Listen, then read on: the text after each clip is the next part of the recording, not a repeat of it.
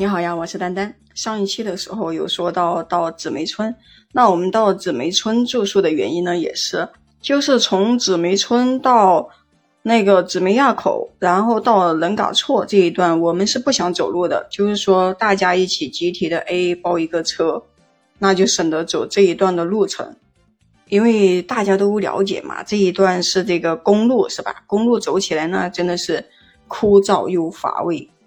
但是当我们就是说早上的时候，啊，那个饭店的老板开一个皮卡车来，就是带我们去那个紫梅垭口的时候，我觉得其实这一段路走走真的很不错，风景超级的好。因为当时下暴雪嘛，大雪，然后那个就是那个路上全都被雪覆盖，然后呢，那个路又，哎呦，总是绕弯窄，是吧？山路大家都知道的啦，弯路又多，然后呢又比较的陡，都是爬坡。哎呦，当时那个心惊胆战呀！我还记得最开始的时候，因为是皮卡车嘛，那我当时就说我不想坐在前面的那个位置，我想坐在后面那个兜里面，因为坐在后面那个兜里面的话，呃，就是说可以拍到风景嘛。原本我们人就比较多，前面的位置是坐不下的，后面必须要坐四个人。那我就说，哎，我去坐后面吧。结果那个老板就说，你一个女孩子不要坐到后面去。他说，等一下坐到后面可冷可冷了，本身这就是大雪的天气，你再坐到后面去，冷风一吹，哪里还受得了啊？然后没办法，听人家老板的呗，坐前面是吧？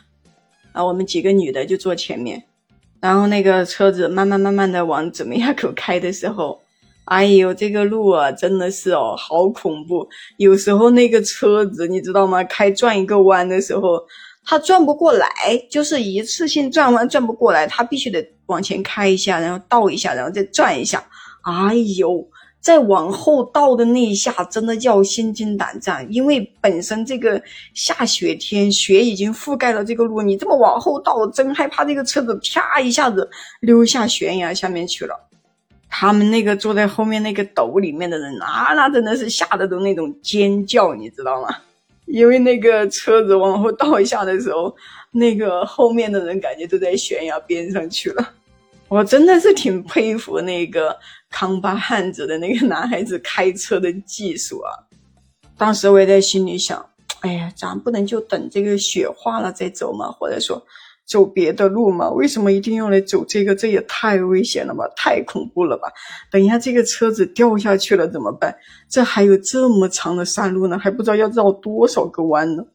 反正就每绕一个弯，嗯，有时候他那个爬那个坡，甚至都爬不上去，本身又滑，他都要爬好几次。然后还有两次的时候，甚至后面兜里面的人都全下来了，然后这个车子才。哎呦，跟那个什么出了好大的力，加了油门，然后才爬上去了。但是在这过程中啊，就随着我们车子爬的这个高度越来越高的时候，就看到了对面的风景很好看。就是有时候突然之间，那个雾它会散一下，会开一下，然后我们就看到对面的山啊，就是那么雪一挂在上面，真的很好看，很好看。特别是每一次，其实很多风景，如果说让你一直看，可能你会觉得它不好看，很普通。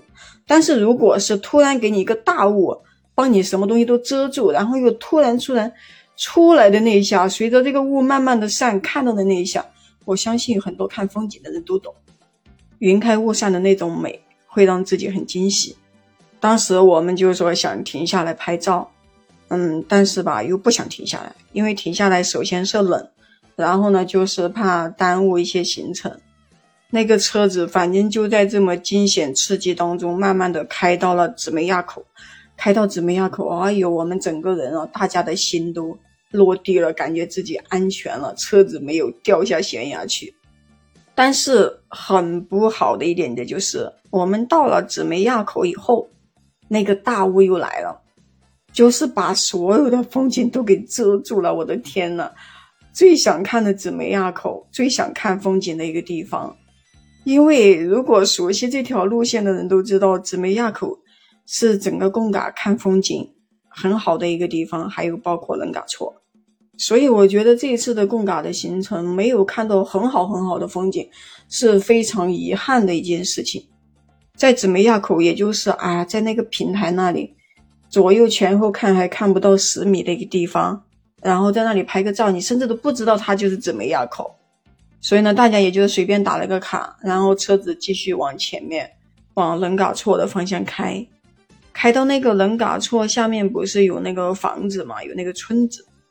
然后我们就把所有的背包都给放下来了，因为想着我们不是一大早就开始出发的嘛，到冷嘎措的时候还没到中午，都没有到吃午饭的时间，我们就说轻装往冷嘎错方面走一走，去看看风景，然后呢就可以返回来。轻装爬上去的话是很简单很轻松，爬到一个平台的时候，就看到了那个很多的雪山。嗯，据说有一个是贡嘎雪山，但是我看着我也没有具体认出来它到底是不是贡嘎山，我总觉得它不像。反正我对这个方位啊、方向啊这些东西本身又比较懵，在那个平台倒是拍了不少的照片，因为看到雪山嘛，然后就说往冷嘎措方面走。好，走着走着的，本以为这个大雾散了是吗？上去会不会看到好风景？好，结果越往上走，遇到了好多牦牛，越爬越爬。爬上去以后，那个大雾又来了，这个时候就泄气了呀，没法去了呀。因为你再怎么去的话，就是说你到达那里也是大雾，你什么也看不到，本身又不去露营，那个背包又在底下。如果当时把背包背上去的话还好一点。很多时候我们都会有遗憾，就是在中途的时候，哎呀，如果当时怎么样，是不是就不会怎么样？如果当时把背包背上来，是不是就可以在这里多等一天？会不会就会看到很好的风景？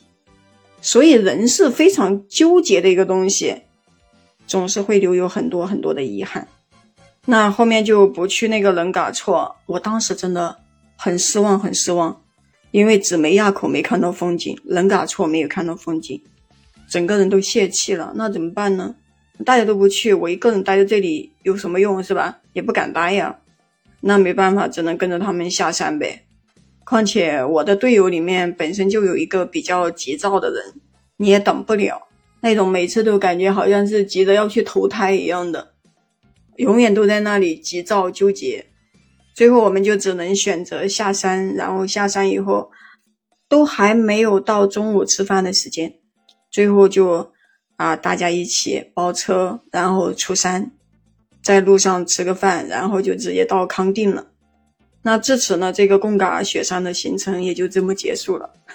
所以整个贡嘎应该是我玩得最没有风景、最无聊的一次吧，也是运气最不好的一次，什么东西都没看到。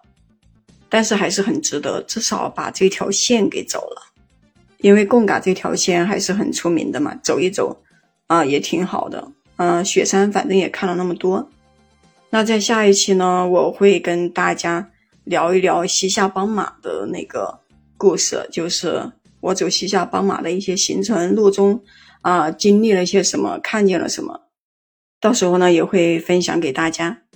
所以呢，关注一下我吧，也订阅一下我的专辑，那也可以在评论区跟我留言互动呀。我们下期再见。